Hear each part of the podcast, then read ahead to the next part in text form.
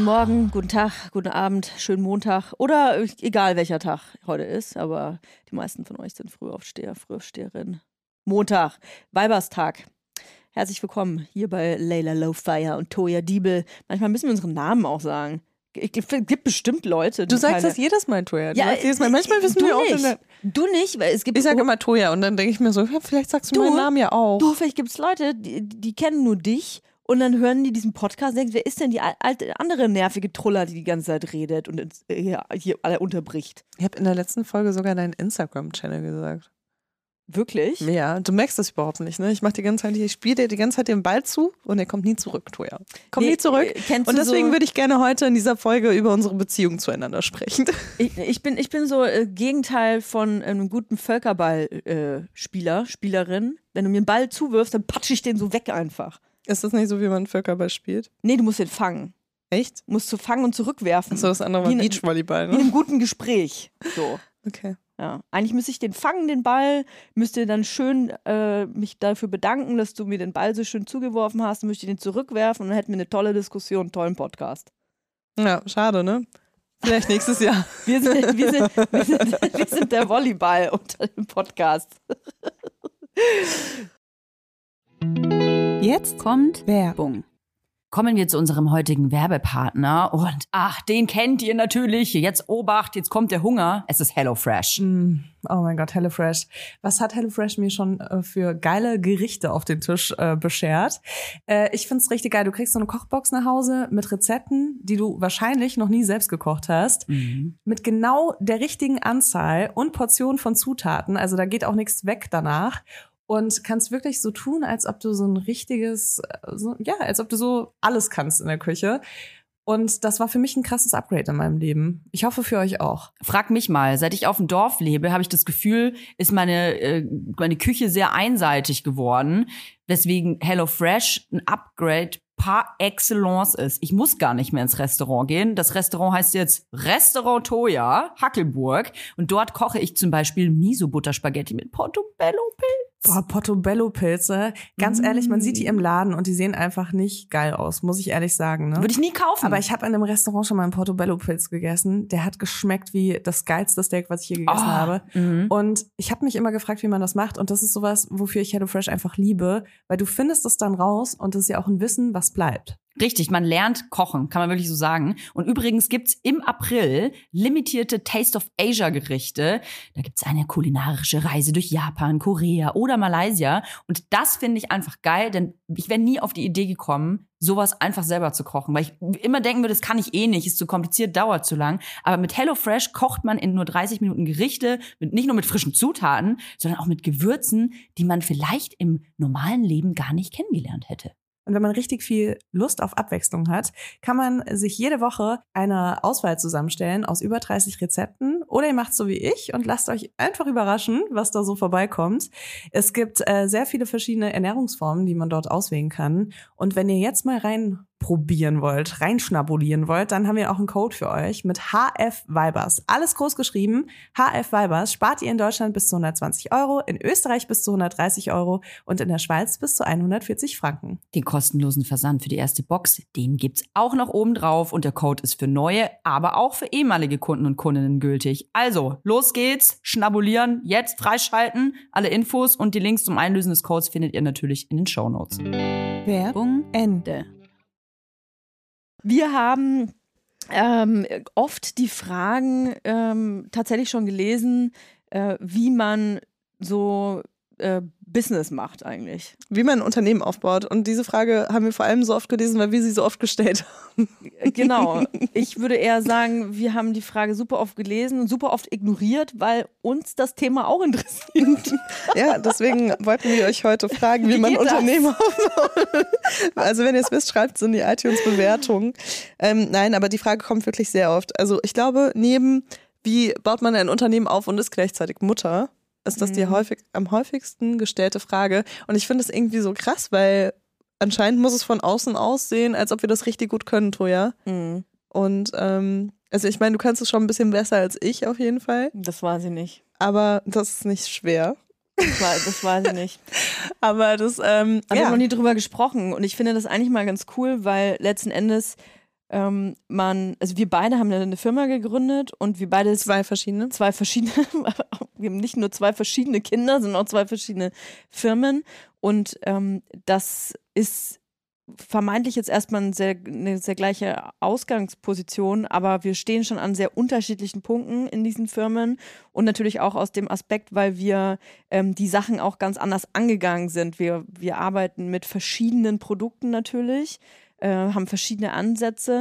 Und deswegen äh, finde ich das ganz interessant, mal vielleicht einen Einblick zu gewähren, wie man von der äh, von dem ersten Anreiz der Idee, sage ich mal, überhaupt sich selbstständig zu machen, eine Firma zu gründen, ähm, dahin kommt, dann letzten Endes eine Firma zu führen oder äh, zu behalten. Ne? Mhm. Das sind halt äh, auch irgendwie zwei verschiedene Paar Schuhe. Und das äh, können wir heute einfach mal erörtern. Und ich glaube, damit das ein bisschen strukturierter abläuft, will ich einfach erzählen, ähm, hintereinander, ähm, was für Firmen wir haben. Sollen wir uns da so einen Völkerball einfach so in die Hand geben, der, der den Völkerball hat, der darf Der, sprechen? der, der Sprachball. Nee, es gibt ja verschiedene Phasen einer, einer Firmengründung. Und ähm, ich glaube, damit man mal sieht, wie unterschiedlich äh, sowas ablaufen kann, dass wir die einzelnen Phasen einfach immer gegenhalten. Ja, voll gut. Erste Phase Genau. ist die Idee. Genau, diese Planungsphase oder die, die Nee, eigentlich erste Phase ist Idee. einfach nur die Idee, oder? Die ist einfach, die ist da. ja. Meistens aus einem Problem, was man hat, was man nicht lösen kann, Mhm. würde ich sagen. In deinem Fall. In meinem Fall, aber auch in deinem Fall. Nee. Nee? Mhm. Erzähl Mit- mal du erst. Okay, gut. Bei mir war es so, ähm, ich wollte einfach Bikinis haben. Mein ganzes Leben lang wollte ich schon Bikinis anziehen, die mir passen. Und es hat seltenst funktioniert. Und ich habe immer gedacht, boah, irgendwann mache ich es selbst. Und dann Wann sind die alle das? voll cool. Das war schon vor sehr, sehr, sehr vielen Jahren, dass ich das gedacht habe. Aber keine Ahnung, wie es euch geht, aber ich wusste nicht, wie man sowas anfängt. Ich wusste nicht, was man dafür braucht. Ich wusste nicht, was der erste Schritt ist. Ich wusste auch nicht, was der zehnte Schritt ist. Und ich war immer so, aber irgendwann, irgendwann mache ich das. Und richtig konkret wurde es dann tatsächlich, bevor ich ins Dschungelcamp gegangen bin, lustigerweise, weil ich da so an einem Punkt war, wo ich irgendwie was Neues anfangen wollte. Und ähm, dann dachte ich mir auch so, oh, wäre eigentlich auch ganz cool, wenn ich dann, wenn ich schon bei so einer Show bin, wo eine gute Quote ist, wo man nur Bikinis mitbringen darf, wenn ich meine eigenen hätte. Aber es hat dann alles nicht so schnell funktioniert, natürlich, wie ich das gerne gehabt hätte. Und dann habe ich das mitgenommen, ähm, als ich wieder rausgekommen bin. Dann habe ich das mitgenommen, als ich ähm, dann kurz darauf schwanger wurde. Und es wurde dann halt auch immer krasser, weil dann auch mit Stillen und so weiter wurde es noch schwieriger, passende Bikinis zu finden. Deswegen war ich so, okay, ich muss das auf jeden Fall machen. Und dann habe ich das in Angriff genommen. Okay, also deine Idee war, es gibt keine Bikinis, die mir passen, die mir gefallen, auch noch gleichzeitig. Es gibt keine Firma, die das so herstellt, ähm, auch wie ich das gerne hätte.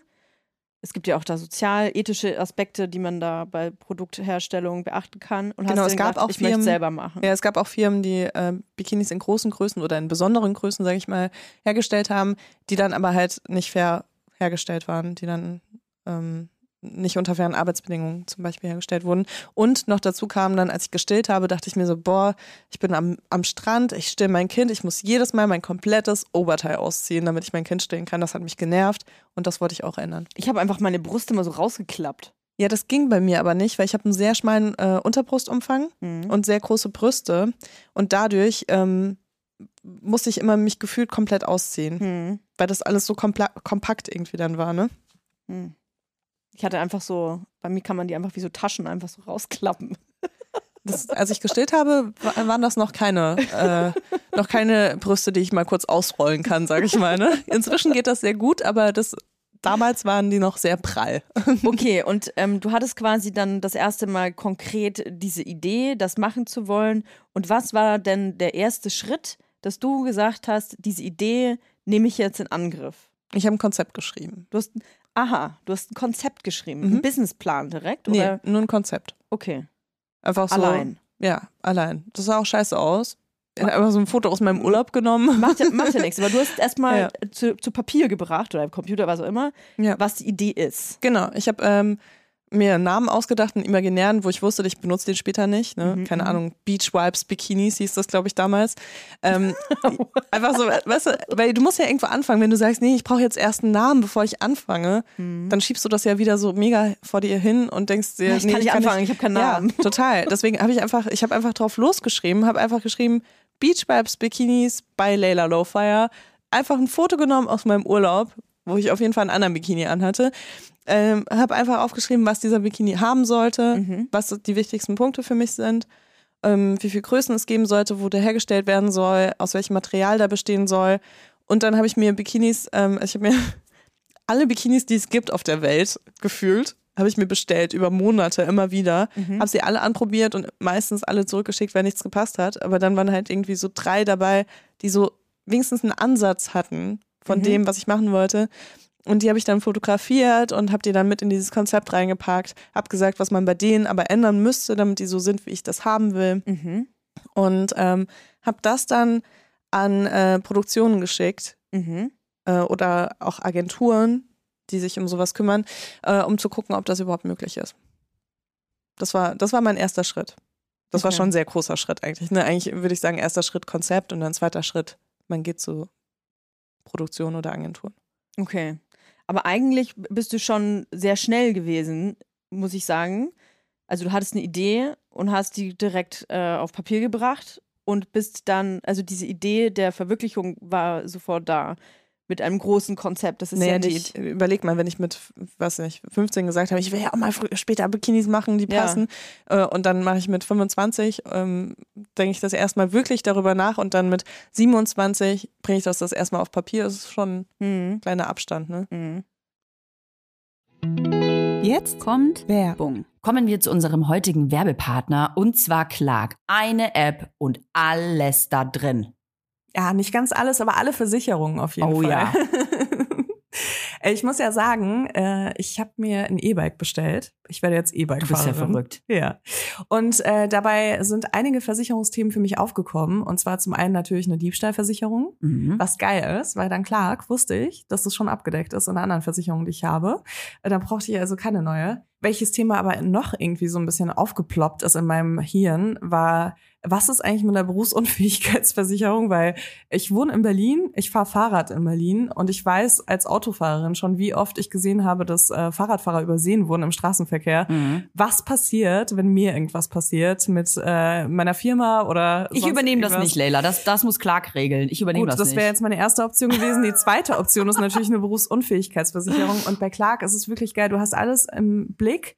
Du äh, siehst sofort, wo du versichert bist, wo du dich vielleicht noch ein bisschen besser versichern kannst, wo du vielleicht dich auch noch ein bisschen günstiger versichern kannst.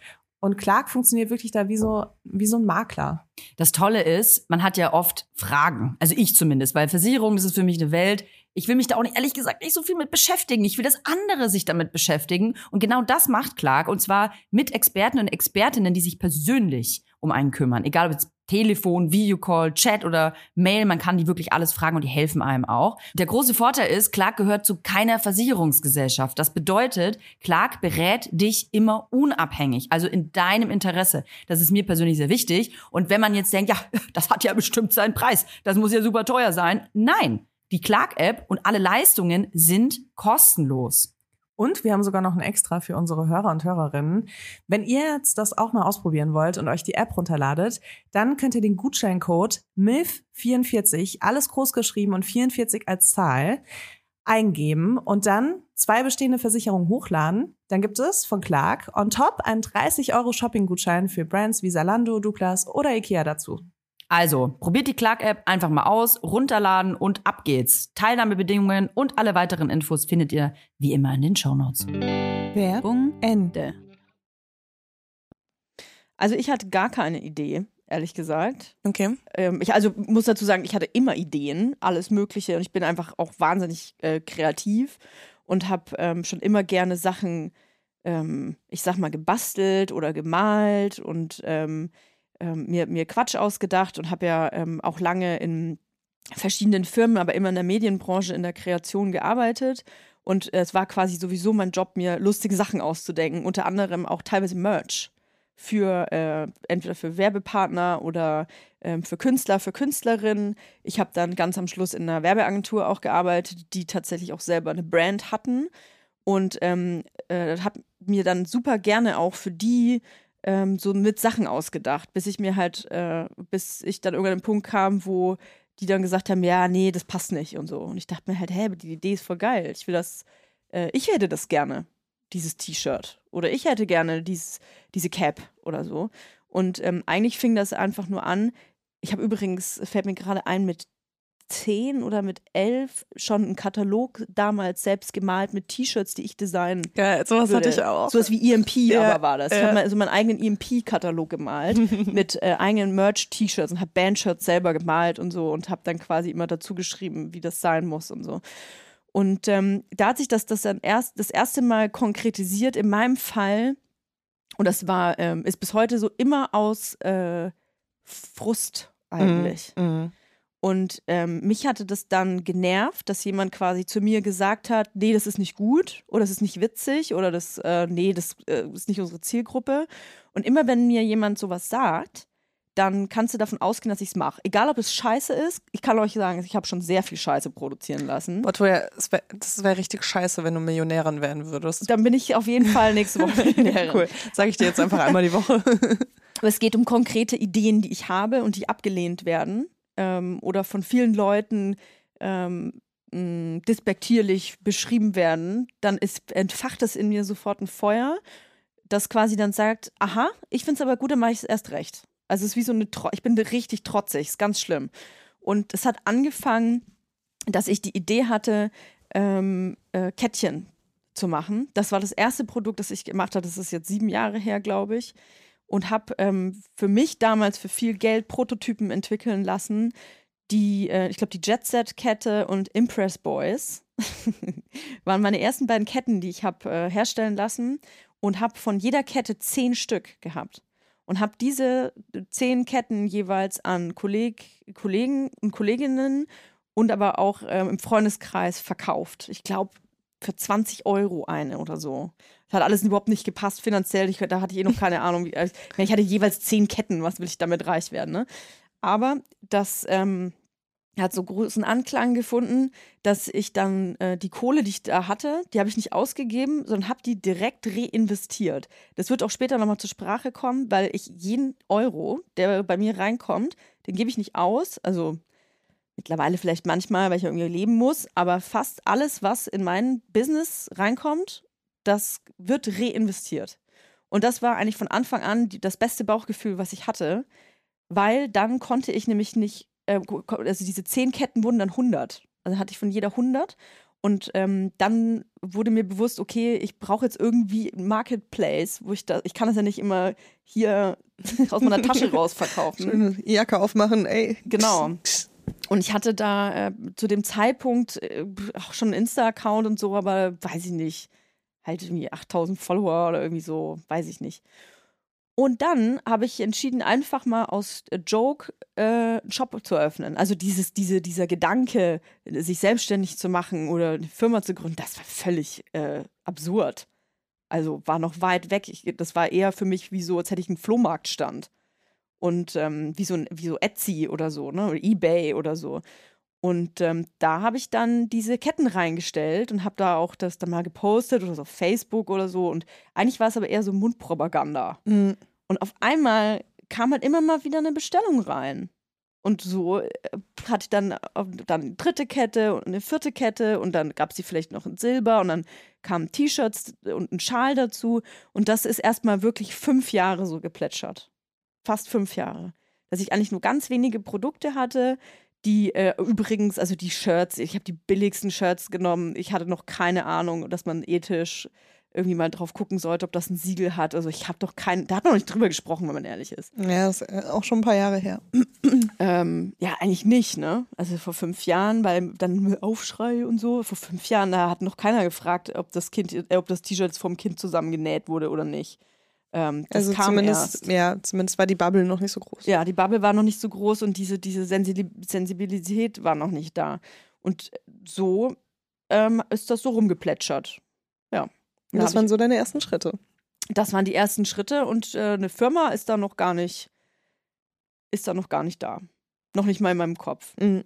Dann ähm, war es so, muss man einfach so sagen, dass meine ähm, Internetpräsenz wuchs und ähm, ich schon immer einfach gerne mir Quatsch weiterhin ausgedacht äh, habe und die Leute dann ein größeres Interesse durch meine Reichweite auch am Shop hatten. Und letzten Endes muss ich sagen, hat das eher wie so ein Merch-Shop für mich selbst eigentlich fungiert. Ne? Da stand zwar jetzt nicht irgendwie Toya drauf, aber ähm, also den Shop gab es ja, bevor es mich gab, als Mhm. äh, Internetpräsenz eigentlich. Und ähm, das ist dann irgendwie so mitgewachsen und äh, ich, diese Einnahmen, die reinkamen, konnte ich mir halt immer neue Produkte ausdenken und es hat einfach Anklang gefunden. Und ähm, eigentlich war das alles so semi-erfolgreich. Also ich weiß nicht, wie man das in Zahlen am besten ausdrücken kann, aber ähm, also ich konnte alleine vom Shop leben, aber also jetzt keine großen Sprünge oder so, ne? Ähm, ich habe halt, wie gesagt, auch immer alles reinvestiert. Also ich habe halt einfach neue Produkte gekauft und dann, ja. Und dann bin ich schwanger geworden. Und ähm, dann hatte ich dasselbe Ding wie du. Ich wollte mh, mir Produkte kaufen für meine Schwangerschaft und habe dann gemerkt, irgendwie gibt es gar nichts, was mir gefällt, was, was, mit dem ich mich identifizieren kann. Und zu dem Zeitpunkt gab es ja schon die Milf-Kette auch. Und ziemlich äh, genau danach, nachdem ich die Milf-Kette im Shop, äh, ich sage jetzt mal, erfunden hatte, kam die Idee, warum nicht eine ganze, ein ganzes Milf-Imperium aufbauen. Und hatte dann, muss ich ganz äh, klar sagen, hatte sofort Kylie Jenner im Kopf. Und dachte mir so, ey, die Frau. Ich habe auch sofort Kylie Jenner im Kopf, wenn ich dich anschaue. Oh, ist auch ein zweites Mal schwanger. Oh, wir Ja. sind so close. Voll. Wir machen alles zusammen, Kylie und ich. Das ist jetzt natürlich sehr Ich kann hochgestochen. eigentlich auch Kylie nicht sagen, ohne Toya zu sagen. Ich Also, weiß, ich weiß. Unser zweites Kind wird auch gleich heißen. ähm, das ist natürlich sehr hochgestochen, wenn ich das jetzt sage, soll auch nicht hochnäsig oder so klingen, aber ähm, ich habe Kylie, Kylie Cosmetics im Kopf gehabt und dachte, warum nicht Milf Cosmetics? Mhm. Und ähm, das ist auch so ein Gedanke, den ich finde, den man immer, wo, vor dem man sich nicht schämen sollte, keine Angst haben sollte, größenwahnsinnig zu sein. Das ist. Man ähm, muss ja eigentlich du musst- größenwahnsinnig sein. du musst größenwahnsinnig sein. Das ist für viele Leute abschreckend oder man wird vielleicht belächelt oder ähm, nicht ernst genommen oder so. Aber wenn man diesen Größenwahn nicht spürt, was die eigene Idee angeht, dann kann man es eigentlich sein lassen. Weil das alles so viel Arbeit ist und so viel Stress und Druck und ähm, äh, Arbeit, den man, die man vor sich hat, wenn man dieses Feuer des Größenwahns nicht in sich hat, dann weiß ich nicht, ob man die Kraft, äh, die Ausdauer hat, das durchzuziehen. Ja, ich finde auch, man, man braucht das große Ganze immer im Blick, weil man so viel Kleinigkeiten macht, die, wo man sich echt manchmal fragt, warum mache ich hier seit zwei Wochen, sitze ich hier an dieser Scheiße dran. Ne? Mhm. Wenn du halt nicht größenwahnsinnig bist und nicht dieses große Ziel irgendwie im Auge hast, ist es, glaube ich, wahnsinnig schwer, da Weil man- weiterzukommen. weil man einfach sonst aufhört. Und im, im Nachhinein muss ich sagen, dass ich total froh bin. Ich weiß, es gibt Leute, die sind überstrukturiert und die, für die ist es ganz wichtig, dass man von vornherein äh, einen Businessplan hat und alles ist ganz klar äh, vordefiniert, welche Zahl und bliblablub. Ich sag's ganz ehrlich, ich hatte gar nichts, als ich den Gedanken der Firma äh, im Kopf hatte. Ich hatte wirklich nichts und bin im Nachhinein relativ froh drüber, weil ähm, ich bin jemand, der tendenziell eher faul ist. Und wenn ich da zu dem Zeitpunkt gewusst hätte, was auf mich zukommt, an Bürokratie, an, an ähm, Dingen, mit, dem ich, mit denen ich mich eigentlich überhaupt nicht auseinandersetzen will, weil ich will ja nur kreativ sein, in Anführungsstrichen, ähm, hätte ich es gelassen. Man muss vielleicht dazu sagen, also das war ja alles noch so sehr locker flockig bei dir, bis du die Idee Mega. für Milf Cosmetics hattest und dann hast du eine Firma gegründet, eine GmbH. Direkt, Ähm, ja. Und äh, da hat sich ja dann sehr, sehr viel geändert. Das muss man vielleicht dazu sagen für Leute, die Alles das jetzt hat nicht sich so. geändert. Es ist nämlich ein sehr großer Unterschied, ob du irgendwie auf Instagram Ketten verkaufst oder Ja, ob ja, du eine. GmbH hast, die einfach wirklich eine eigene Körperschaft ist. wo wir bei der zweiten Phase eigentlich wären, weil wenn man diese Idee hat, von der wir jetzt beide gerade gesprochen haben, dann muss man sich, glaube ich, ganz schnell klar werden, ist das was, was ich so nebenbei machen kann oder ist, so, ist das mein Hauptberuf? Mhm. Ist das jetzt das, was ich jeden Tag mache? Das ist übrigens für Leute, die Höhle der Löwen gucken oder so, ähm, die werden sich an diese Frage erinnern. Viele Löwen fragen immer, was machen sie beruflich?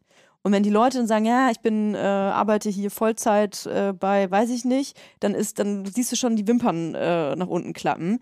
Das liegt daran, weil das so ein krasser Aufwand ist, eine Firma zu gründen und eine Firma zu leiten, dass wenn man sagt, ich mache das nur nebenberuflich, dass man das alleine nicht wuppen kann. Mhm. Und dieses Plätschern, was ich vorher mit diesem kleinen äh, Flohmarktjob erzählt habe, das habe ich ja alles nebenbei gemacht. Das habe ich neben meiner, ähm, äh, ich war ja Teilzeit angestellt in, äh, in der Agentur.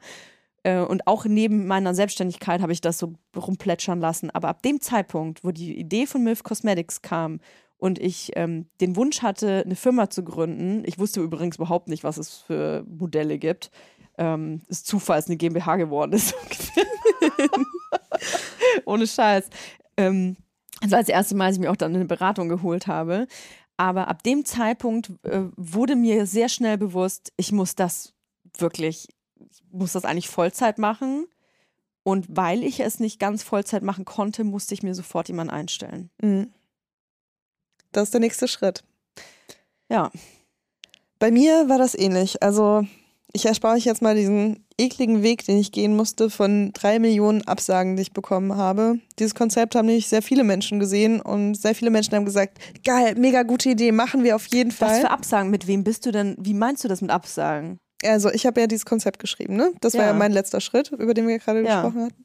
Ähm, wo drin stand, ähm, genau, dass sie halt, dass die Bikinis ethisch produziert sein sollten. Ähm, sie müssen mindestens 100 Größen abdecken. Das ist weniger, als es klingt. Mhm. Also 100 Größen sind zum Beispiel, kurz überlegen, A, B, C, D, E, F, G, H, I, J.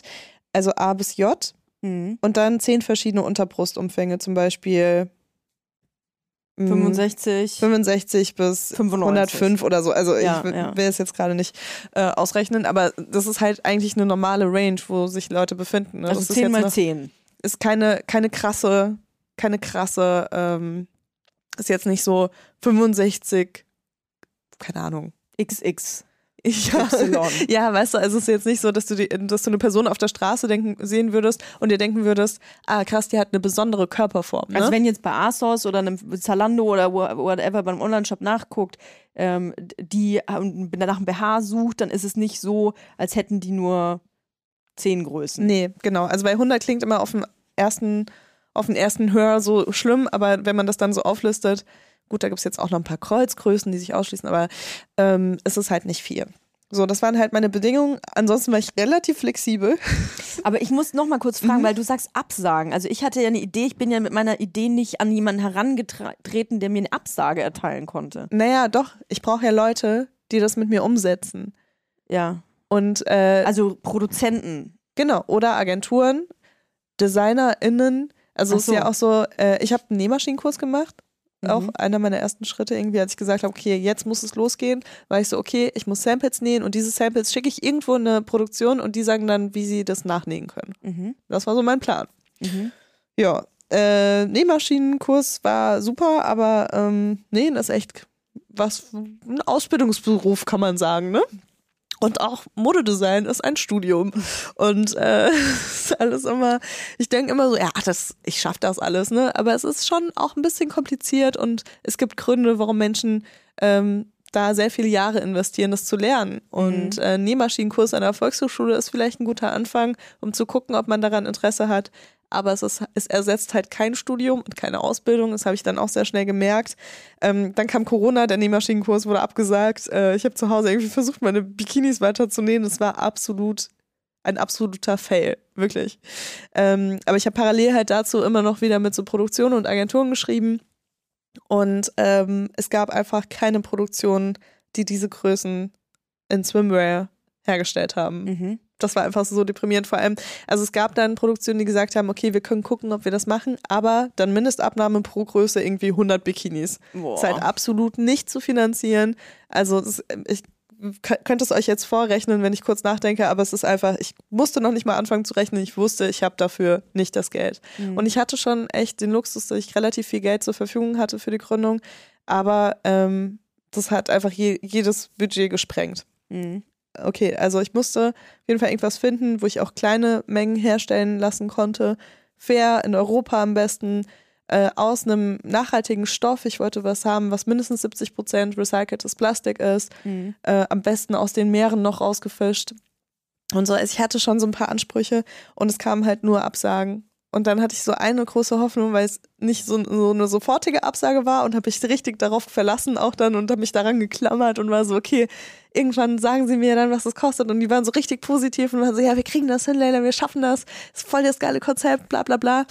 Ja, und die Absage kam dann, glaube ich, so nach sechs Monaten oder so. Also es ist einfach, ich habe monatelang darauf hingefiebert. Mhm. Und dann kam die Absage und ich war einfach so am Boden zerstört. Es hat mich so viel Zeit gekostet. Und ähm, es kam halt immer dieses Jahr, okay, wir können halt maximal, weiß nicht, dann 20 Größen herstellen und dann auch mit Mindestabnahme wieder von jeder Größe und so. Also es ist einfach nicht, es war nicht machbar. Wir haben aber einen ganz wichtigen Punkt äh, über, übersprungen. Wir haben davon gesprochen, dass wir, dass dann diese, dieser Gedanke der Firmengründung da war.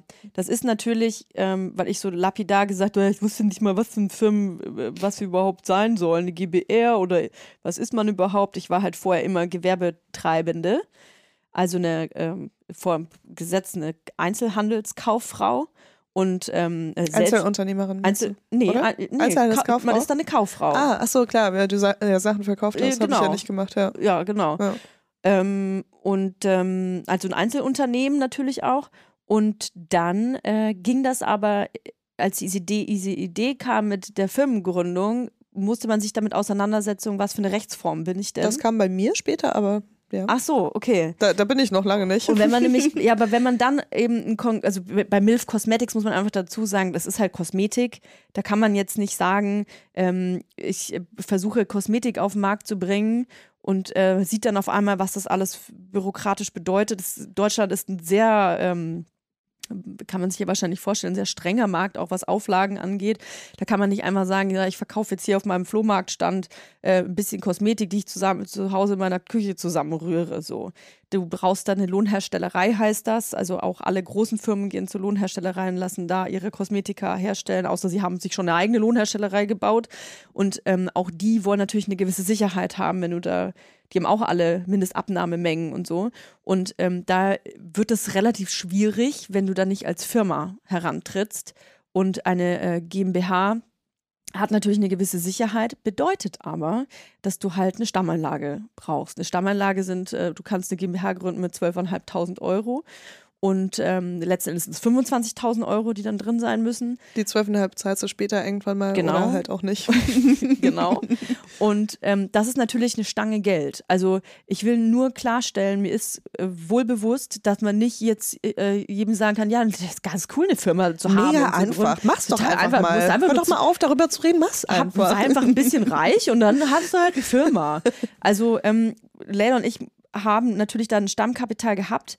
Ähm, ich habe davor aber auch sechs Jahre keine GmbH gehabt und habe das irgendwie mir angespart und das nebenbei gemacht und reinvestiert und bliblablub. Also das hat sich alles bei mir gehäuft. Ähm, deswegen, man muss es auch nicht sofort beisammen haben. Ne? Also Ja. so ist es jetzt nicht. Ähm, ich kann sagen, das ist so Geld anzuhäufen, das kann auch über Jahre einfach ein Sparen sein. Da muss man Mhm. eventuell durch, wenn man diesen Traum hat. Ja, ich, ich finde das auch sehr schwierig, weil du hast natürlich dann diese Idee und denkst dir so, ich habe diese Idee und das gibt's noch nicht. Und dann zu sagen, ja, ich spare jetzt sechs Jahre und hoffe, dass in den sechs Jahren niemand diese Idee hat, ist halt wirklich so, oh. Also es gibt ja noch andere Möglichkeiten. Kannst Du du auch kannst ja- markenrechtlich schützen lassen, erstmal deine Idee, ne? Also wenn du Das voll. kostet auch sehr viel Geld. Da- mm, Ja, kommt drauf an. Also ein Markenrecht ist nicht teuer, kostet 300 Euro genauso, wenn man sich eine Marke ausgedacht hat und will sich die schon mal schützen lassen einfach. Einfach nur die Marke. Den eine- Namen. den Namen, ihr habt eine tolle Mhm. Idee, dann könnt ihr euch das schützen lassen. Und äh, unter, dem Mar unter dem Markennamen steht ja dann auch ähm, die, also was es ist, die Kategorie und dann ist es für jemand anders schon mal schwer, ähm, äh, sich äh, das zu holen. Also das könnte schon mal der Anfang sein. Es ist eine Investition von 300 Euro. Wie Und- viele, wie viele Markennamen hast du dir schützen lassen? Mm, Ich glaube mittlerweile fünf oder so. Ich habe drei angemeldet. Na, auch gut. Ja. Auch gut. Ja, äh, du kann man ja einfach mal machen. Wer weiß, vielleicht kann man die Idee wann anders verwirklichen. Ähm, man muss aber nicht für, für jede Idee, vielleicht hat man ja auch einfach nur Bock, eine geile, äh, geile Täschchen zu machen oder coole Armbänder oder es gibt ja alle möglichen äh, handwerklichen Sachen.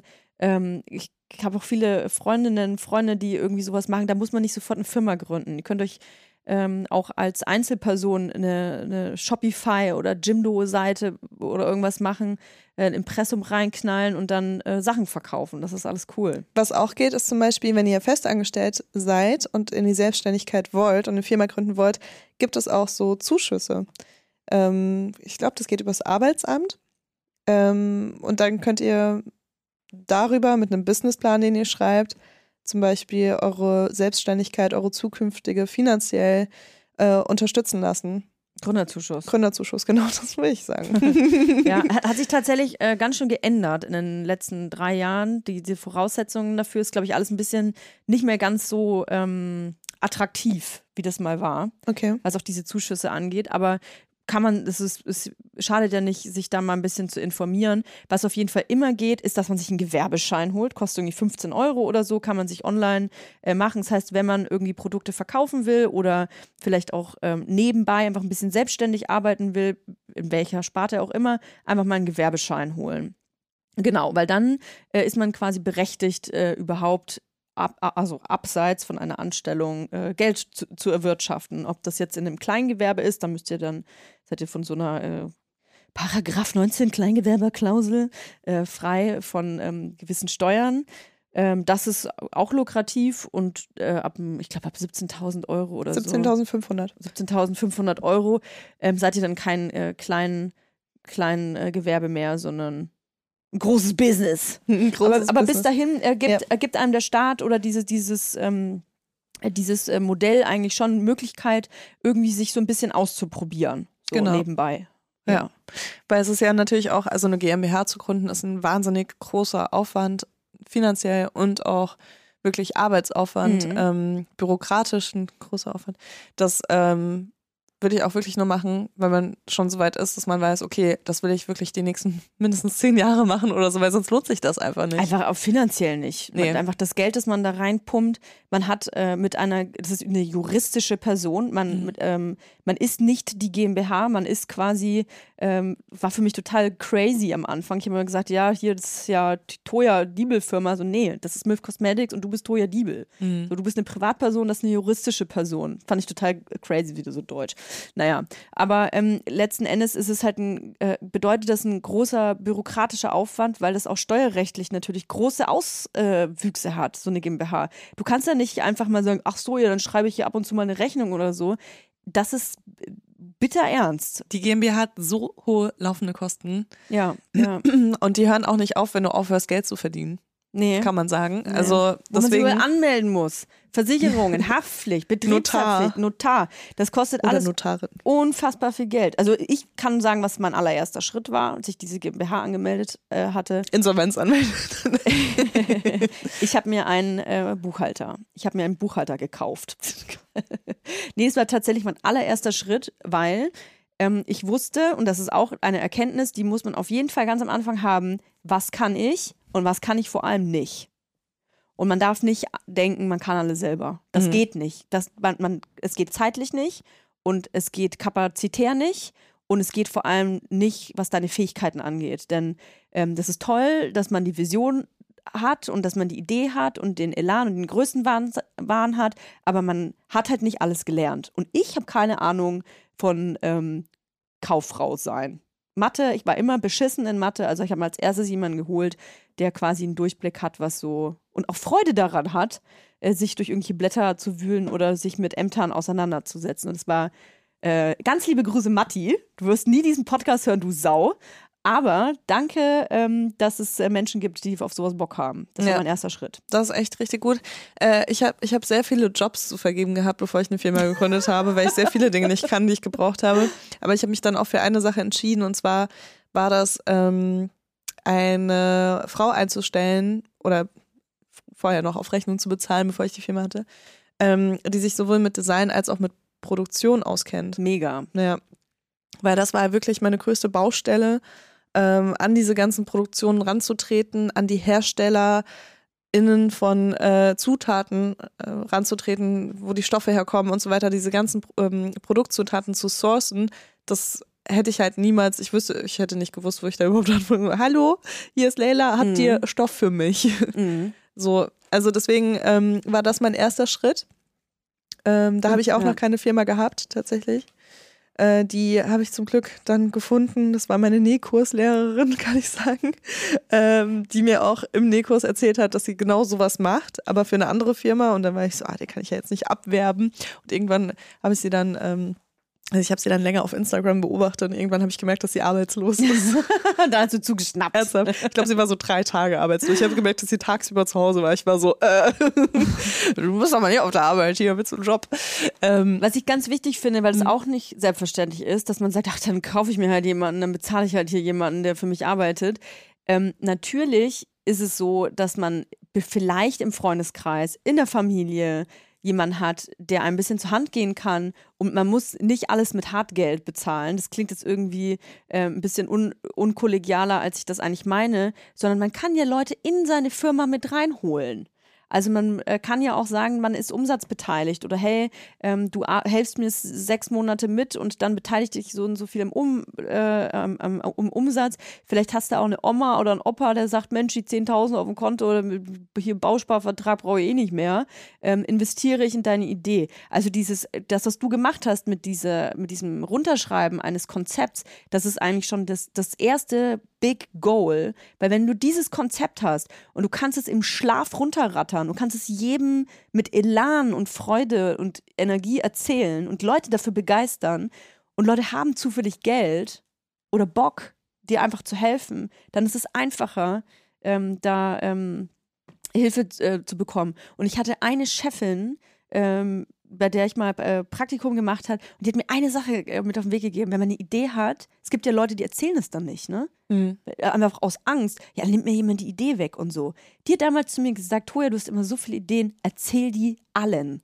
Und das ist wirklich ein Tipp, den ich äh, bis heute mitgenommen habe. Ich habe, ähm, wenn ich neue Ideen habe, die noch nicht mal produziert wurden, ich erzähle das allen, um raus schon mal rauszufinden, ähm, finden Leute das geil. Mhm. Wie, wie ist das Feedback? Und wenn ich schon merke, jetzt habe ich es zehn Leuten erzählt und sieben haben irgendwie gelangweilt zur Seite geguckt, dann eventuell fehlt was an dem Feuer. Oder ich muss so ein bisschen dran rum. Oder du hast es den falschen. Leuten erzählt, je nachdem. Vielleicht Leuten musst du es dann anderen Leuten erzählen nochmal, um zu gucken, ob es bei anderen ja- Leuten funktioniert. Aber man hat ja ein Gefühl dafür, Ja, ja, total. wem man diese Idee erzählt so. Und äh, ich bin jemand, der sehr enthusiastisch über Ideen erzählen kann. Wenn ich aber das Gefühl habe, ah, die fruchtet nicht, dann denke ich vielleicht nochmal drüber nach. Mhm.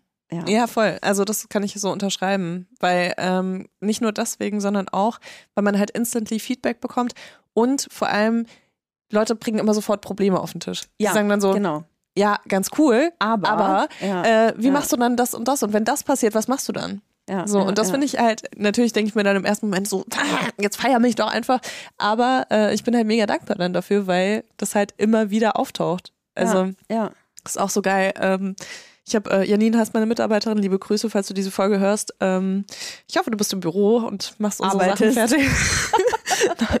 Aber ähm, äh, ich habe zu Janine auch eigentlich gefühlt bei jeder Sache, die ich so, bei jeder Idee, die ich hatte, äh, was so unsere Muniac-Produkte angeht, äh, habe ich eigentlich gesagt, warum hat das noch nie jemand gemacht?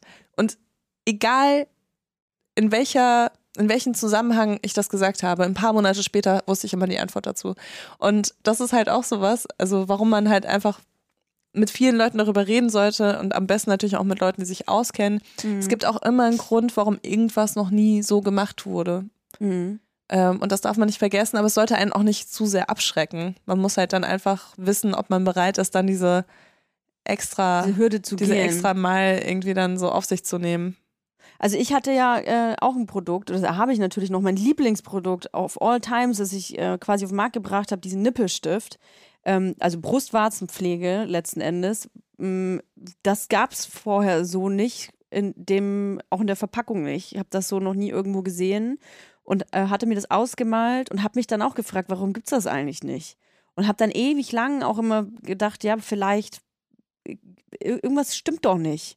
Und dann hat auch irgendwann mal eine Hebamme zu mir gesagt, ich muss dazu sagen, der Nippelstift äh, ist ähm, keine, äh, ist ein Balsam, aber es ist keine Salbe, wie man aus Tuben kennt, die man dann aufschraubt, in die Salbe rausdrückt, ähm, sondern es ist ein Stick. Also letzten Endes sieht es aus wie ein, äh, wie ein Lippenpflege, aber ist halt für deine Nippel.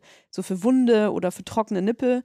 Ich habe gerade auch trockene Nippel übrigens, jetzt schon. Wieso bin ich, habe ich der Schwangerschaft schon so komische Nippel, ey. Naja, auf jeden Fall äh, wollte ich diesen Nippelstift, weil ich die, die, Handhabung so komisch fand mit so einer Tube, wenn man stillt und dann soll man mit so einem kleinen Stöpsel dann die Tube und alles voll kompliziert. Ich wollte einfach äh, wie quasi mit so einem Lippenstift meine Nippel ein, einschmieren.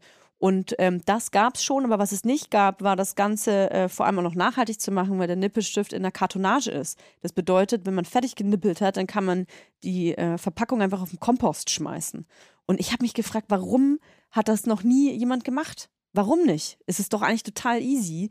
Und dann hat mal eine Hebamme zu mir gesagt, ähm, kann man diesen, ja, diesen Nippelstift, den kann man ja aber nur äh, ganz kurz benutzen, weil ähm, das ist ja ganz viel mit Bakterien dann. Mhm.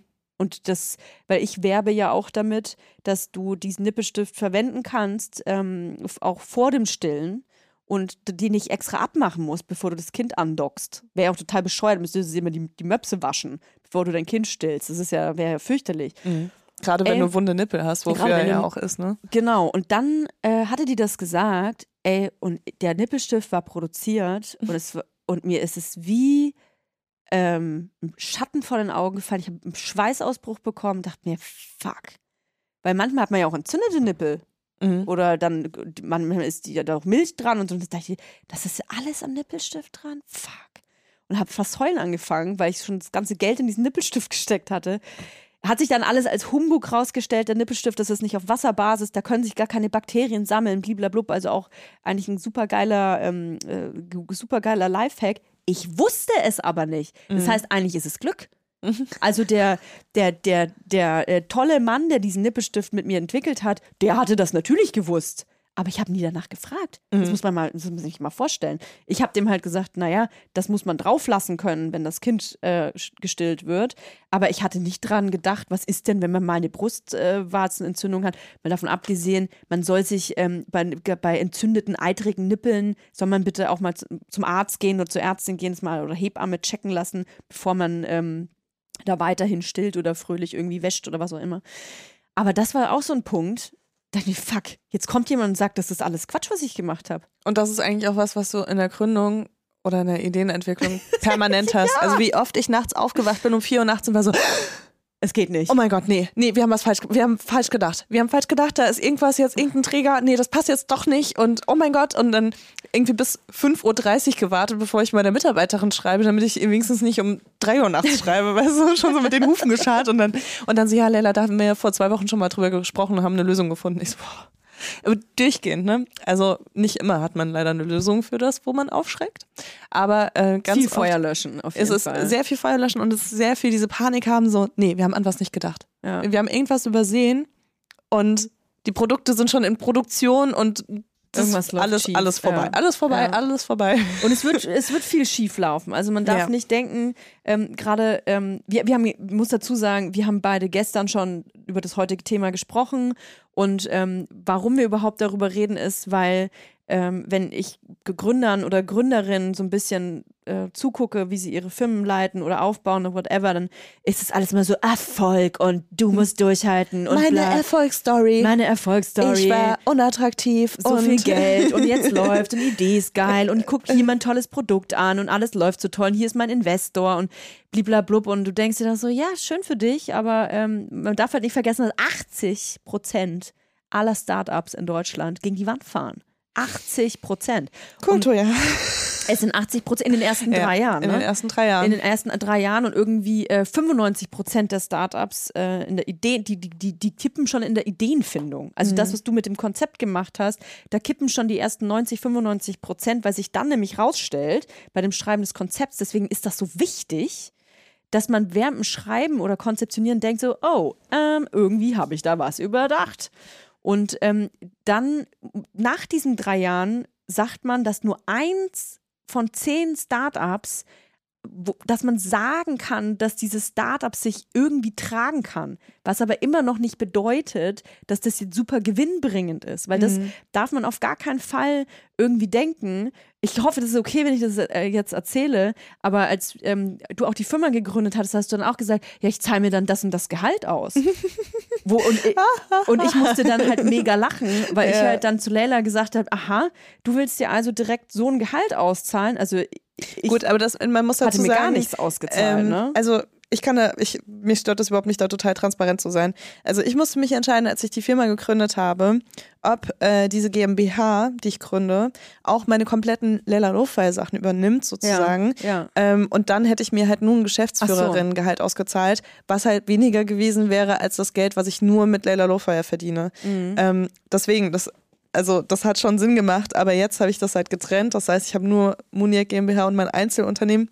Genau. Und äh, ja, ich arbeite ehrenamtlich eigentlich sieben Tage die Woche für Muniac.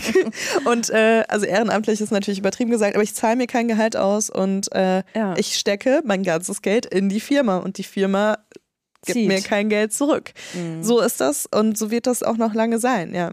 Aber was ich halt total, wo ich mich halt krass verkalkuliert habe, war, dass ich gesagt habe, ja, ich zahle das jetzt irgendwie das Jahr, ne? Also ungefähr, ich habe ungefähr ein Jahr jetzt äh, Geld reingesteckt. Mhm. Äh, und nach dem Jahr kommt der Launch und dann trägt sich das von alleine. Und da muss ich sagen, ganz, ganz knapp vorbei. Auf jeden Fall. ganz knapp vorbei. Und, Was nicht ähm, schlimm ist, muss man dazu was sagen. nicht schlimm ist. Ja. Aber wir kommen ja auch gleich zu den ganzen Sachen, die bei uns schiefgelaufen sind in der Gründung. Und meine Liste ist auf jeden Fall lange und ich weiß nicht, ob du damit konkurrieren kannst, Toja. Aber bei mir ist echt sehr viel schiefgelaufen. Und ich, ähm, ich poste das nicht so auf Instagram so. Ich rede nicht viel darüber, weil ich das blöd finde, wenn man immer nur negative Sachen postet, immer nur jammert, ne? Aber ich kann wirklich sehr viel jammern. Also ich meine, ähm, es ist keine Absicht, dass wir Ende August anfangen, Bikinis zu verkaufen, die erst im September fertig produziert werden. Ne? Ähm, es ist wirklich, wir wurden, glaube ich, von jedem Menschen, mit dem wir zusammenarbeiten wollten, im Stich gelassen. Ja. Aber auch so auf übelste Art und Weise. Jetzt gerade, ich weiß nicht, wann ihr diese Podcast-Folge anhört, aber jetzt gerade, während wir diese Podcast-Folge aufnehmen, sind sechs Wochen vergangen, seitdem die Vorbestellungen eingegangen sind Ach krass. die drei bis vier Wochen Lieferzeit hatten und unsere Schnallen von dem Bikini werden blockiert. Warum? Oh weil, die, weil die gesagt haben, naja, es kann halt bis zu zwei Wochen dauern, bis das bearbeitet wird. Oh, Und diese Schnallen sind schon drei Monate zu spät losgeschickt worden. Weil wir unbedingt nachhaltige Schnallen haben wollten. Also es sind so Sachen, die halt einfach, ja, es ist einfach eine Aneinanderkettung Mhm. von, von Scheiße, kann man sagen. Und es ist gar nichts so gelaufen. Also unser Produkt ist ganz genau so, wie ich das haben wollte. Und ich habe alles dafür getan, dass wir keine Kompromisse eingehen mussten. Aber die Kompromisse, die dadurch entstanden sind, sind eben, dass wir Ende August irgendwie äh, einen Online-Shop online gebracht haben für Bikinis, wo man eigentlich denken würde, ja, vielleicht wäre früher eine ganz gute Nummer gewesen. Ne? Mhm. Also wer, wer kauft denn bei 12 Grad ein Bikini? Also klar, es geht nicht nur darum, ein Bikini zu haben, sondern es ist einfach ein mega geiles Produkt. Es ist ein größeninklusiver Bikini. Ich finde, er sieht mega geil aus. Es ist genauso, wie ich es mir immer vorgestellt habe. Aber es sind halt viele Sachen auch schiefgegangen und äh, das ist halt irgendwie anscheinend selbstverständlich, dass so eine Produktion sagt, du, wir haben es jetzt nicht mehr vor den Sommerferien geschafft. Wir, wir können danach nochmal sprechen. So, weißt du, das sind halt so Sachen. Ich habe so viel geheult die letzten Monate. Ich habe so viel Stress gehabt. Ich bin seit Wochen krank irgendwie, ne? Weil mir das natürlich auch einen krassen Druck macht, auch jetzt, wo wir schon Produkte verkauft haben und die Leute darauf warten. Finde ich das ganz schlimm. Ich habe echt richtig Albträume davon. Jetzt muss man aber auch dazu sagen, also wir leben ja in einer Gesellschaft, äh, wo es ähm, selbstverständlich ist, dass man auch irgendwie was bestellt und dann gefühlt äh, zwölf Stunden später klingt der Bote und drückt es dir in die Hand. Ne? Das ist natürlich ähm, für Menschen wie uns, die self-made alles machen, ähm, sehr hart mit dieser Konkurrenz umzugehen. Und dann kommt noch dazu halt, dass ich äh, ausschließlich nachhaltig die Sachen produziere und, auch in Europa. nachhaltig. Ja. Zum Glück, zum Glück stehe ich auf Kinderarbeit. Oh. Wenn ich meine Kinder, meine Kinder aus Bangladesch nicht Man muss hätte. vielleicht auch sagen, dass du auch sehr viel Wert darauf legst. Ja, natürlich. Aber dass du halt nicht zum Beispiel Natürlich. nicht alles in Europa produzierst. Nein, auf gar keinen Fall. Und ich verstehe das, Toja. Ich ja super viel in China äh, produzieren. China ist Weltmacht, ey. Ich weiß gar nicht, wie viel Europa ausmacht äh, auf der Welt. Sieben Prozent. Ich muss mal ganz kurz Andreas angucken. Kommt das hin? Sieben Prozent der Weltbevölkerung. Kommt das hin in Europa? Ja, nick einfach. Dann Schauen wir gleich mal in der dann nochmal nach. Dann wirkt das schlauer. Ähm, aber China ist Weltmacht und äh, China ähm, ist ein super Land, äh, um äh, zu produzieren. Ich hasse auch übrigens, da kann ich Hass auch schon mal sagen, es gibt super viele Leute, die auch überhaupt keine Ahnung haben von Herstellung und Produktion und ähm, die, die quasi nur China hören und dann automatisch sagen, Ja. das ist scheiße. Aber es sind halt auch die meisten Menschen, ne? die ja, keine Ahnung halt, haben von aber Produktion, das ist halt Quatsch. sagen. Es ist halt einfach Quatsch. Jeder, der sich schon mal irgendwie mit einer Produktion, egal welches Produkt es auseinandergesetzt hat, der sollte wissen, dass China ähm, quasi Number One ähm, Herstellungsland ist. Es kommt natürlich ein bisschen drauf an. Ich äh, habe auch keinen Bock, mir irgendwie von ähm, äh, Uiguren, die in irgendwelchen Lagern gehalten werden, ähm, Sachen produzieren zu lassen. Also menschenunwürdige, äh, unethische Bedingungen. Aber auf sowas achten wir ja. Es gibt nicht ohne Grund Siegel, ähm, die sowas ähm, gewährleisten. Auf jeden Fall ähm, wollte ich sagen, dass wir beide keinen Investor und keine äh, Investorinnen haben und alles selber machen. Und das bedeutet einfach, dass jeder Schritt und jede, jeder Euro, der irgendwo reingesteckt wird, es bedarf einfach sehr viel Arbeit, Anstrengung und äh, manchmal ist das Geld nicht da und dann wird man als kleiner Produzent, als kleine Firma auch mal wirklich ganz hinten angestellt Mhm. weil einfach die großen Firmen da das Sagen haben. Das ist einfach so. Und es, das tut mir natürlich wahnsinnig leid, wenn dann, der, wenn dann der Endkunde, die Endkundin darunter leiden muss. Aber ich glaube, deswegen ist es so cool und wichtig, da transparent darüber zu reden, weil das ist ja nicht aus einer Unfähigkeit heraus, dass Menschen jetzt ihr Produkt nicht äh, an den Möpsen haben, sondern weil es einfach so viel Arbeit ist und unvorhersehbare Ketten sind. Es, ist, es sind alles Variablen. Mhm. Es sind alles Variablen. Wenn ein Ding schief geht, dann denkst du dir noch so, okay, cool, ich habe dann noch zwei andere im Petto. Aber wenn alle Dinge, äh, wenn alle Variablen, Variablen, rumvariabeln, dann, ähm, dann, dann ist es einfach fast unmöglich, Deadlines einzuhalten. Mhm. Und äh, das ist halt bei uns passiert dieses Jahr, ne? Also ich freue mich auf die nächste Bikini-Saison. Ich äh, sehe dem Ganzen sehr optimistisch entgegen.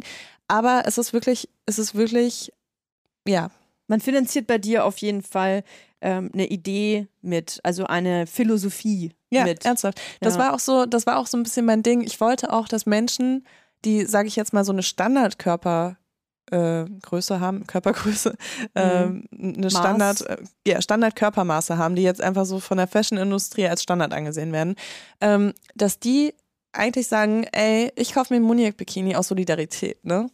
Weil es einfach ein größeninklusives Label ist und es steht auch bei uns auf den Etiketten so, wenn du das kaufst, unterstützt du, dass alle Körper sich willkommen fühlen. Weil für mich, ich hätte auch einfach Bikinis machen können, die halt meine Größe haben, weißt du? Mhm. Damit ich endlich was Passendes habe. Aber ich habe halt was gemacht, was es wirklich in allen Größen gibt. Und wenn irgendeine Größe nicht vorrätig ist, wird die halt produziert, ne? Mhm. Und das ist halt ein Minusgeschäft, eigentlich, kann ich auf jeden Fall sagen. Und das war mir aber wichtig, dass wir das so machen, ähm, weil das einfach, das war die, der Idealismus dahinter. Mhm. Das ist auf jeden Fall ein weiterer sehr wichtiger Punkt dieser Firmengründung oder wenn man eine Idee hat, wenn ihr eine Idee habt, ihr müsst zu jeder Tages- und Nachtzeit eure Idee erklären können ähm, und Menschen dafür begeistern können eigentlich. Also ihr müsst genau wissen, warum ihr das macht und äh, ich weiß auch, warum ich das mache und äh, was das zu bedeuten hat, ähm, was die Philosophie dahinter ist, was die Probleme vielleicht dahinter sind, welche Probleme man damit aufräumt. Äh, räumt. ich musste das ähm, mit ähm, weißt du, Milf, Mil, dieses, dieses ganze Milf-Imperium, das habe ich aus dem Gag raus erfunden. Ne? Es gibt eine Milfkette, ha, ha, ha. Ich bin jetzt eine Milf. Aber was an diesem Begriff eigentlich für einen Rattenschwanz dranhängt, da, da war ich mir überhaupt nicht im Klaren darüber. Und auch mit Milf Cosmetics. Wenn ich das Ding irgendwie Toya Cosmetics genannt hätte, dann kann ich dir aber sagen, hätte ich wahrscheinlich ähm, einfacher äh, überall an die Tür klopfen können. Mit Milf Cosmetics äh, es ist nach wie vor so, entweder ich, die Menschen, mit denen ich dann kommuniziere, die haben keine Ahnung, was es bedeutet. Und die finden dann die Produkte halt schön oder halt nicht und entscheiden demnach, ob sie es nehmen oder nicht. Oder sie kennen es, weil sie Milf schon mal gehört haben, wissen, was es ist und sagen halt dann entweder geil oder hahaha, ist ja witzig. Oder sie sagen, das ist ja scheiße. Das ist ja Will- Willst du Milf erklären? Mega gerne. Also MILF heißt natürlich Mother I'd Like to Fuck. Ist äh, ein Begriff eigentlich aus dem Pornobereich, ist eine Pornokategorie und ähm, ist vor allem bekannt aus American Pie. Stiflers Mom wurde quasi als MILF äh, tituliert. Ähm, ist äh, das Stigma, sage ich mal, einer MILF ist, ist eine äh, Frau, eine Mutter, ähm, die eigentlich ähm, schon, ich sag mal so, Ü40 ist, U50 ist, aber noch fuckable ist. Und ähm, ob sie noch fuckable ist oder nicht, das entscheidet halt der Mann, der sich sexuell an ihr ergötzen möchte oder halt nicht. Und ähm, das ist was, was mir super schnell schon sehr aufgestoßen ist, dass, ähm, wie das mit allen möglichen Begriffen ist, die von Männern für Frauen äh, erfunden worden sind, dass quasi wieder mal Männer entscheiden können, äh, wann eine Frau fuckable ist, sexy ist, ähm, attraktiv ist und wann nicht. Und dass die Frau da selber gar keinen Einfluss drauf hat, ob sie eine Milf ist oder nicht. Und das wollte ich den Männern wegnehmen. Ich wollte wegnehmen und äh, den Frauen diese Entscheidung selber überlassen, äh, zu sagen, ob sie sich als Milf fühlen oder halt nicht. Und es ist auch scheißegal, wie alt und es ist auch scheißegal, wie man aussieht, weil man kann es einfach selber bestimmen.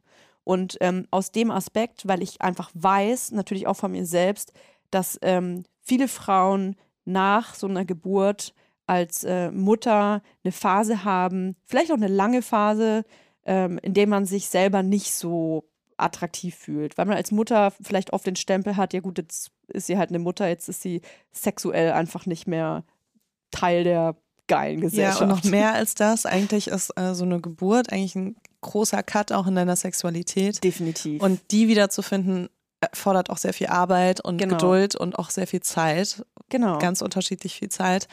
Ähm, und das finde ich eigentlich noch viel krasser, so, dass man halt ähm, diese Sexualität, also seine eigene Sexualität so kurz verliert und dann sie wiederfinden muss und dann ist sie vielleicht auch anders als vorher. Und sie ist vielleicht auch anders und dieser, dieser Prozess auch mit diesem neuen Körper, den man definitiv hat. Man hat als äh, Mutter einen anderen Körper als vorher. In welcher Hinsicht auch immer. Bei manchen sind die Brüste äh, irgendwie anders, bei manchen ist die Haut anders, der Bauch, oder man hat vielleicht Dehnungsstreifen oder nicht. Vielleicht ist die, die Vulva fühlt sich anders an, die Haut ist anders, Haare anders, alles Mögliche. Es gibt tausend verschiedene Sachen, die anders sein können. Und mit vielen Dingen muss man sich mal erst arrangieren. Manche stört das gar nicht, dass der Körper anders ist. Für manche ist das furchtbar. Manche brauchen ewig, um den neuen Körper kennenzulernen. Und ich ähm, wollte einfach mit MILF Cosmetics eine Pflegeserie für Frauen haben, die quasi auch ähm, Zeichen sein sollen, dass man sich und den eigenen Körper äh, akzeptieren kann, okay finden kann. Man muss den nicht sofort lieben, man kann ihn auch einfach erstmal in Ordnung finden, aber man kann sich mit ihm auseinandersetzen. Und mich hat ähm, im, im Zuge dessen ähm, nämlich auch schon immer gestört, dass die meisten Schwangerschaftsprodukte für Mütter oder halt nach der Schwangerschaft die Produkte sich damit auseinandersetzen, wie man diese Probleme sofort wegbekommt. Wie zum Beispiel diese Dehnungsstreifen oder dass man quasi ganz viel ölen muss, damit diese Dehnungsstreifen gar nicht erst entstehen. Ich sag halt, fuck it. Es ist total egal, ob die kommen oder nicht, ob die bleiben oder nicht. Das ist wurscht. Es ist okay, wenn die da sind. Ähm, du musst dich auf jeden Fall nicht schlecht fühlen und musst auch keine Angst davor haben, weil dein Körper einfach eine Meisterleistung vollbracht hat. Und deswegen ähm, ist so ein bisschen der Hintergedanke da, dass man da ein bisschen empowernd auch äh, ist. Und was mich auch noch gestört hat, und das ist eigentlich auch der der letzte Punkt, ist, dass diese Pflege für Mütter und Schwangere, das ist ein, das ist ein Staubprodukt in den Regalen. Du gehst da ins Babyregal in der Drogerie. Du gehst zu den Babys und kaufst quasi für dich als Frau Produkte, die dich selber pflegen sollen. Und äh, das sind dann irgendwelche äh, apothekerhaften äh, Plastiktuben, die oft lieblos sind oder mit irgendwelchen Bärchen drauf fürs Babydesign. Ich bin aber kein Baby, ich bin eine Frau. Und ich habe, nur weil ich schwanger oder befruchtet wurde, nicht mein, mein, mein Sinn für Design und für schöne Sachen verloren oder mein Sinn für Nachhaltigkeit, dass ich will, dass äh, das Produkt irgendwie hochwertig ist oder so. Und ähm, das ist auch so ein Ding, was mich stört. Ich sag halt raus aus der Nische, rein in den Alltag. So. Ey, aber gerade während du so über so Körperakzeptanz und so gesprochen hast, ist mir aufgefallen, wie krass nah eigentlich Muniac und Milf Cosmetics sind. In, in voll vielen Punkten auch, ne?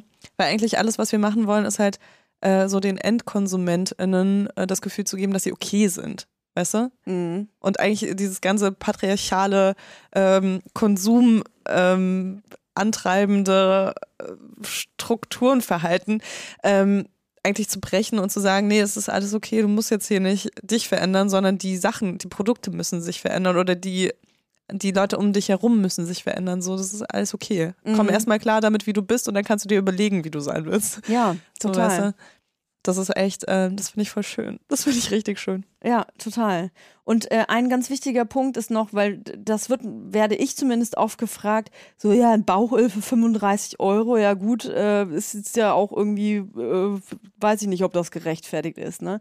Ey, man darf nie vergessen, de deine Bikinis, die kosten jetzt auch nicht 20 Euro, ne? Nee. Man darf halt, Oberteil kostet 105 Euro. Es- und das ich ist kann nicht euch sagen, wenig. ich mache damit nicht wirklich Gewinn. Das ist nicht wenig und ich finde, man kann das äh, ruhig mal äh, transparent irgendwie ähm, äh, aufdecken. Ey, natürlich sind die Produkte, die ich jetzt zum Beispiel, ich kann es ja nur von meiner Seite sagen, das sind keine, ähm, das sind keine Drogerieprodukte im, im finanziellen, wirtschaftlichen Sinne. Die sind sicherlich teurer als das. Aber wir sind eine mini kleine Firma mit mini kleinen, also im Vergleich zu anderen Kosmetikbranchen, ähm, äh, äh, Firmen, will ich sagen, äh, mini klein, mini kleine Auflagen. Wir können diese großen Auflagen gar nicht stemmen.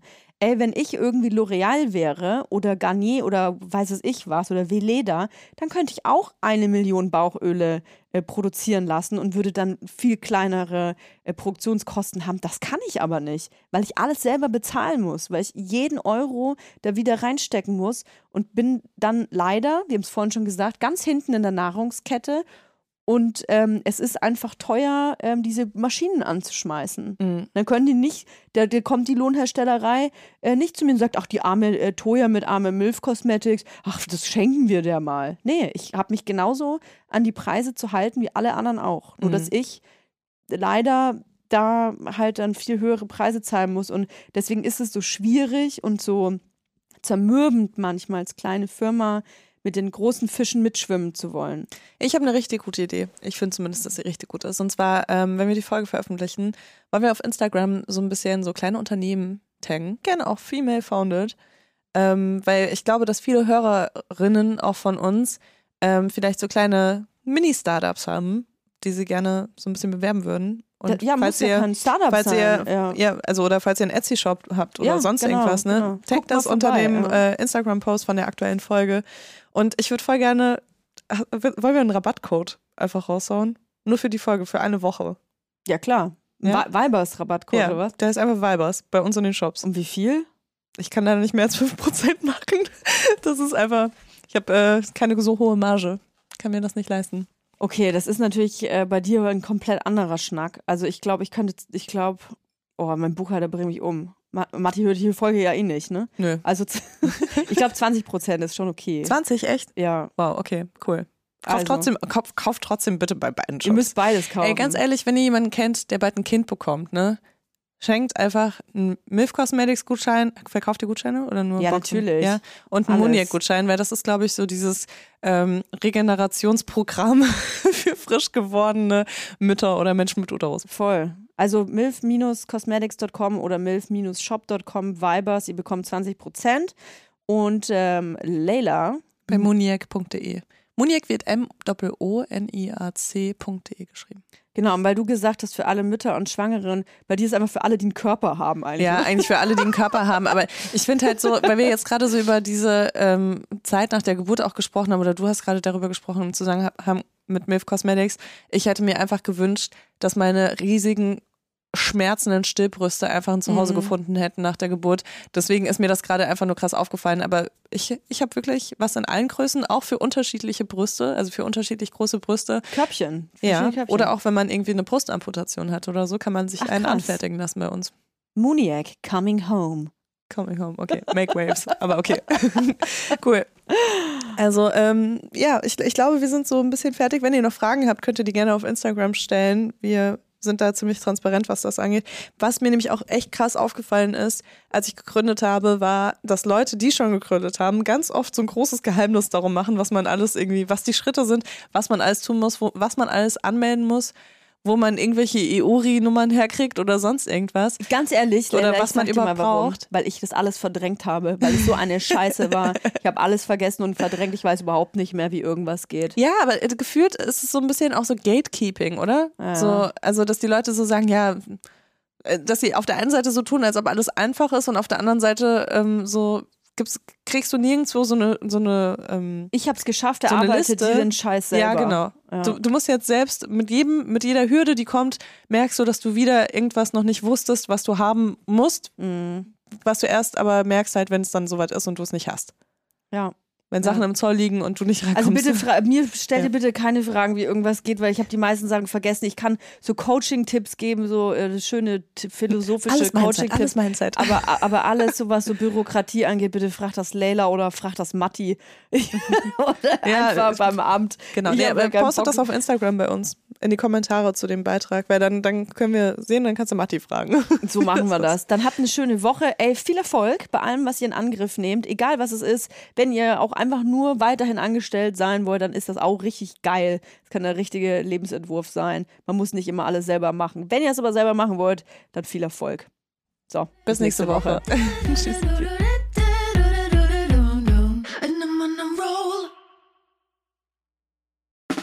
Der 7-One-Audio-Podcast-Tipp. Hallo, ich bin Lynn. Und ich bin Leo. Ihr kennt uns vielleicht schon vom True Crime Podcast Mord auf Ex. Eigentlich sprechen wir da ja jede Woche über Verbrechen. Aber da gibt es ja noch ein anderes Thema, das die Menschen und uns schon immer fasziniert hat. Die Liebe. Krasse Geschichten, die wirklich passiert sind. Bonnie und Clyde zum Beispiel. Cleopatra und Caesar Oder Diana und Charles. oder halt Camilla. Liebe gibt's bei True Love aber auch nicht nur im klassischen Sinne. Es geht auch um Familie, um die Liebe zum Beruf oder sich selbst oder Freundschaft. Am besten sind ja auch eh die Filme, wo dann am Ende steht, nach einer wahren Begebenheit. Mhm. Das sind so Geschichten, die kannst du dir eigentlich gar nicht ausdenken. Ja. Und das gibt's jetzt eben als Podcast. Und das Ganze heißt True Love. Ja, der Name sagt's eigentlich schon. Aus True Crime wird True Love. Krasse Geschichten, Plot-Twists und verrückte Protagonisten.